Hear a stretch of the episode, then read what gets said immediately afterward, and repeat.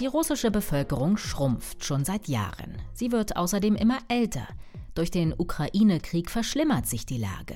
Für Putin ist der demografische Wandel möglicherweise einer der Gründe, warum er überhaupt in das Nachbarland einmarschiert ist. Darum geht's in dieser Folge von Wieder was gelernt, dem NTV-Podcast. Abonnieren Sie den Podcast gern überall, wo es Podcasts gibt, ab sofort auch als Push-Mitteilung in der NTV-App. Wir freuen uns immer über Kommentare und natürlich auch Bewertungen. Ich bin Caroline Amme. Hallo und herzlich willkommen. Als Russland im Februar in die Ukraine einmarschiert, sagt Russlands Präsident Wladimir Putin, er wolle das Land entnazifizieren. Doch er könnte noch einen ganz anderen Grund gehabt haben, nämlich die Bevölkerung Russlands aufzustocken. Das Land ist auf einem demografischen Abstiegskurs. Seit Jahren schon schrumpft die russische Bevölkerung. Ein Trend, den der Ukraine-Krieg noch verstärkt. Allein im ersten Halbjahr sind dem Land 480.000 Menschen verloren gegangen. Die Bevölkerungszahl ist auf rund 146 Millionen gesunken. Auch die Prognosen sehen nicht gut aus. Die russische Bevölkerung wird in den nächsten rund 30 Jahren auf 130 bis 140 Millionen Einwohner schrumpfen. Putin sei besessen von Demografie, schreibt der US-Historiker Timothy Snyder in der Fachzeitschrift Foreign Affairs. Er habe Angst davor, dass seine Rasse zahlenmäßig unterlegen sein könnte. Bevölkerung sei für Putin synonym mit Macht, sagt der französische Demograf Laurent Chalard. Die russische Bevölkerung ist schon jetzt alt und sehr weiblich. Es gibt deutlich mehr Frauen als Männer. Das Durchschnittsalter liegt bei 38,8 Jahren. Das ist etwas älter als der weltweite Durchschnitt von 30 Jahren. Aber zum Vergleich in den EU-Ländern liegt der Altersschnitt bei 44. Zu tun hat dieser Altersschnitt unter anderem mit dem Zweiten Weltkrieg, hat uns der Politikwissenschaftler Alexander Liebmann erklärt. Er ist Professor am Osteuropa-Institut der Freien Universität Berlin. Damals in den 40er Jahren waren die Verluste unter den Zivilistinnen und Zivilisten, aber auch unter Soldaten enorm, sowohl vom Krieg direkt als auch von Hunger, von schlechter Ernährung, von Krankheiten und so weiter. Und das heißt, man spricht in der russischen Demografie vom Echo des Krieges. Nicht nur die Generation war klein, die den Krieg erlebt hat, sondern auch die Kinder von deren Generation werden immer relativ kleine Gruppe sein im Vergleich zu Generationen davor und danach. Einschneidend für Russland waren auch die 90er Jahre. Die Sowjetunion brach zusammen, die Wirtschaft lag am Boden. Die Nation befand sich im Umbruch und in den politischen Wirren wurden besonders wenige Kinder geboren. Die 90er Jahre waren ein extremer Schock wiederum nicht nur für russische Bevölkerung, dasselbe haben wir in der Ukraine, dasselbe haben wir in Belarus, in den meisten postsowjetischen Staaten. Das bedeutet, dass man sehr hohen Zuwachs von Mortalitätsraten bekommen hat. Das verbindet man sehr stark mit zunehmendem Alkoholkonsum in den 90er Jahren, aber nicht nur. Es war genereller Schock und Stress der Transformation, dass die Leute alles verloren haben, mit neuer Instabilität zu tun hatten und so weiter. Und das führte zu massiven Rückgang von Geburtsraten. Und das heißt, die Generation, die jetzt sozusagen kriegsrelevant ist, das sind die Leute, die in den 90er, sogar in den frühen 2000er geboren sind, die war aufgrund von der Kombination von diesen zwei demografischen Ereignissen, Echo des Krieges und wirtschaftliche und soziale Krise der 90er Jahre sowieso sehr klein. Dazu kommt die demografische Entwicklung, die auch in anderen Industrienationen seit dem Zweiten Weltkrieg zu beobachten ist, auch in Deutschland. Die Gesellschaft überaltert, die Menschen leben länger, Frauen machen Karriere und bekommen später und weniger Kinder. Russland gehört auch zu dieser Kohorte. Normalerweise ist es kein Problem. Nun, jetzt führt Russland einen konventionellen Bodenkrieg. Das ist der Krieg wie es im 19. und 20. Jahrhundert. Und für solche Kriege braucht man viele junge Männer. Und in einer Gesellschaft wie die russische, ebenso wie die deutsche, französische, amerikanische, australische, es gibt einfach strukturell nicht genug junge Männer, weil es generell wenige Kinder geboren werden. Russland ist außerdem eins der bedeutendsten Einwanderungsländer der Welt. 2020 haben über 11 Millionen Migranten hier gelebt. Größtenteils stammen sie aus ehemaligen Sowjetrepubliken, Tadschikistan, Kasachstan, Armenien oder auch der Ukraine. Russland ist aus wirtschaftlichen Gründen auf Einwanderung angewiesen.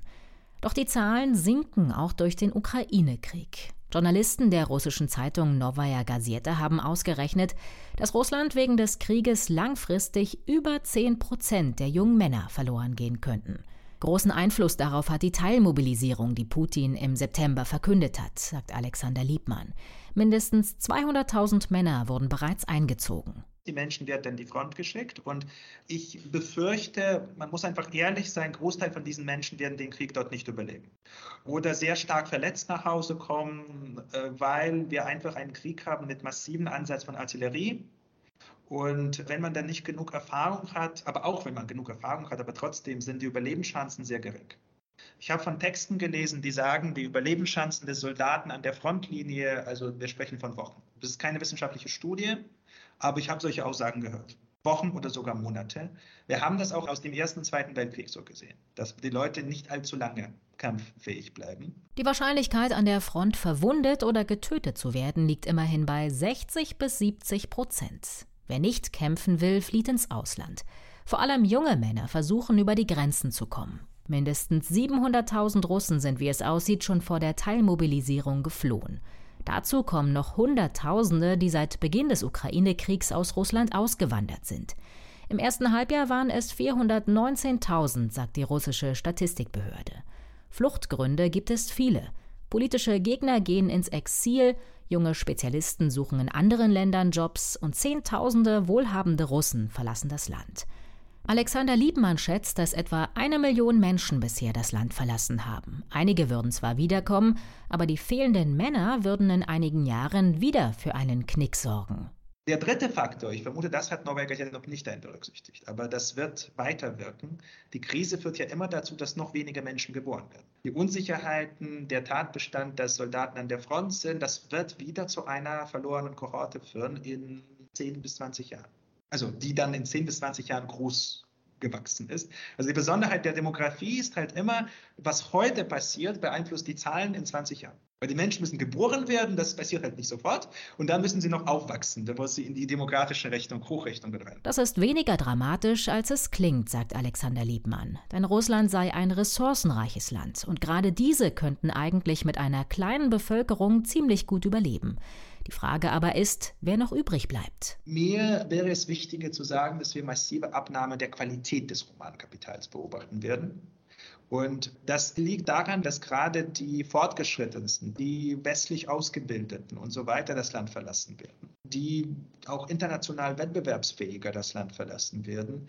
Das wird auch die Schulen und das Hochschulsystem stark beeinflussen. Diejenigen, die den Krieg überleben werden, es wird auch eine Selbstselektion geben. Also Problem ist weniger, weniger Menschen, sondern mehr massive Reduktion des Humankapitals. Für die russische Wirtschaft kann die massive Abwanderung von Fachkräften der Super-GAU sein.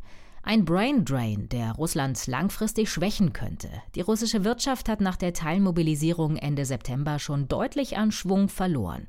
Und die russische Zentralbank rechnet damit, dass sie in diesem Jahr noch weiter schrumpfen wird. Außerdem werden Produktivität und Kaufkraft sinken. Die Menschen, die an der Front sind, die konsumieren. Es ist nicht so, dass sie gar nichts konsumieren. Sie konsumieren, aber sie konsumieren eine sehr spezifische Güter. Und das wird Einfluss auf die Verteilung von Nachfrage nach Gütern haben. Also meinetwegen warme Unterwäsche. Da werden wir wahrscheinlich extreme Nachfrage jetzt sehen. Das ist übrigens etwas, was die Soldaten sehr oft sich selbst kaufen. Oder überhaupt die Kleidung, die man benutzen kann, weil da sind die Soldaten sehr schlecht versorgt. Aber es gibt extrem viele Sachen, die jetzt nicht mehr konsumiert werden. Also wirtschaftlich sind die Effekte der Mobilmachung für Russland eindeutig negativ. Aber am Ende unterstrich wird Mobilmachung Russland, befürchte ich, deutlich mehr kosten als alle Sanktionen, die der Westen einführen könnte. Einige große russische Unternehmen setzen sich bereits dafür ein, dass ihre Mitarbeiter nicht als Soldaten an die Front müssen, berichtet der Politikwissenschaftler Sebastian Hoppe, ebenfalls von der Freien Universität Berlin. Derzeit hat man sowas wie eine Lobbyarbeit von russischen Unternehmen, die versuchen gegenüber dem Staat zu begründen, warum ihre Angestellten nicht eingezogen werden sollen. Beispielsweise, weil sie wichtig sind in der Energiebranche oder logischerweise in der Rüstungsindustrie. Da gibt es so eine Art Konkurrenz unter den Sektoren und unter den Unternehmen, dass die eigenen Mitarbeiter eben nicht abgestellt werden müssen zum Kriegsdienst. Wenn es immer weniger junge Männer gibt, könnten die russischen Frauen die Lücke füllen und bei den Berufen aushelfen, die ihnen heute noch verboten sind. Um die Geburtenrate in Russland nach oben zu treiben, wurde 1974 ein Gesetz eingeführt, das Frauen verbietet, schwere körperliche Arbeit zu leisten. Sie sollten eben Kinder bekommen. 100 Berufe sind verboten für sie. Bis heute dürfen Frauen, zumindest offiziell, keine Feuerwehrfrau sein, keine U-Bahnen bauen und nicht schweißen. Das könnte sich jetzt ändern. Das war der NTV-Podcast Wieder was gelernt. Danke fürs Zuhören. Abonnieren Sie uns gern, dann verpassen Sie keine aktuelle Folge. Und schreiben Sie uns, wenn Sie mögen, an podcasts.ntv.de. Mein Name ist Caroline Amme. Tschüss, bis zum nächsten Mal.